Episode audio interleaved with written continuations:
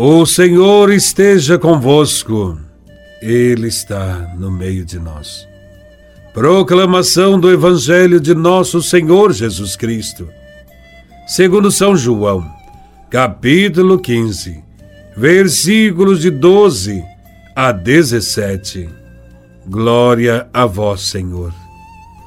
Naquele tempo, disse Jesus aos seus discípulos: este é o meu mandamento. Amai-vos uns aos outros, assim como eu vos amei. Ninguém tem amor maior do que aquele que dá sua vida pelos amigos. Vós sois meus amigos, se fizerdes o que eu vos mando. Já não vos chamo servos, pois o servo não sabe o que faz o seu senhor. Eu chamo-vos amigos, porque vos dei a conhecer tudo o que ouvi de meu Pai. Não fostes vós que me escolhestes, mas fui eu que vos escolhi e vos designei para irdes e para que produzais fruto, e o vosso fruto permaneça. O que então pedides ao Pai em meu nome, ele vô-lo concederá. Isso é o que vos ordeno. Amai-vos uns aos outros. Palavra da salvação. Glória a vós, Senhor. Jesus tinha ensinado que para permanecermos unidos a Cristo e Ele a nós, é preciso guardar os seus mandamentos.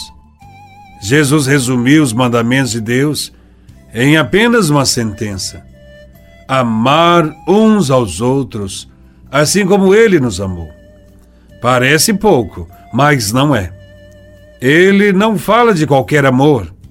Não é dessa palavra desgastada e banalizada que ouvimos todos os dias entre os casais de namorados e nos meios de comunicações.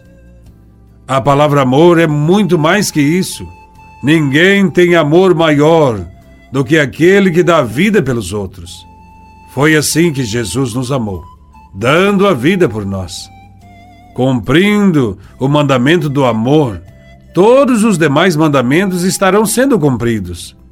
Porque, como o próprio Jesus disse no Evangelho de hoje, ninguém tem amor maior do que aquele que dá vida pelos amigos. Esse é o critério para ser amigo de Cristo. Dar a vida significa doar-se aos irmãos, dedicando um pouco do nosso tempo em algum trabalho social ou em alguma pastoral, em campanhas em prol à vida, ajudando alguém que necessita, partilhando nossos dons, talentos e até mesmo os bens, como faziam as primeiras comunidades cristãs. Todas essas atitudes e muitas outras, quando feitas com amor, sem esperar nada em troca, sem querer recompensas, são formas de dar a vida. São muitas as pessoas que fazem isso no nosso mundo, sem que a gente saiba. O fundamento da nossa igreja é a doação da vida. Quem ama dessa maneira deixa de ser escravo. Escravo do orgulho, da arrogância, do erro, e de tantas outras atitudes que desagradam a Deus. Nos tornamos, com gesto de perdão e reconhecimento das nossas falhas, amigos de Deus. Pois somente os bons e os humildes conseguem chegar até Ele. Foi para isso que Ele nos escolheu e nos enviou como discípulos seus. Ele quer que produzamos frutos que sejam resultado do nosso amor e não simplesmente atos baseados em aparência, em hipocrisia. Também existem aquelas pessoas que são capazes de dar a vida por causa do reino. Chamamos a estes de mártires, que dão a vida de forma mais radical. A estes devemos ter o maior respeito.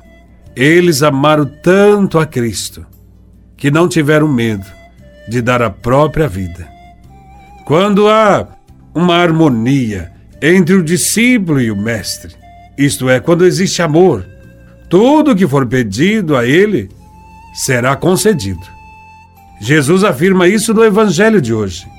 Portanto, sejamos pessoas e comunidades movidas pelo amor a Deus e ao próximo, e que nossas ações promovam a vida sempre. Que o amor seja a medida dos nossos atos.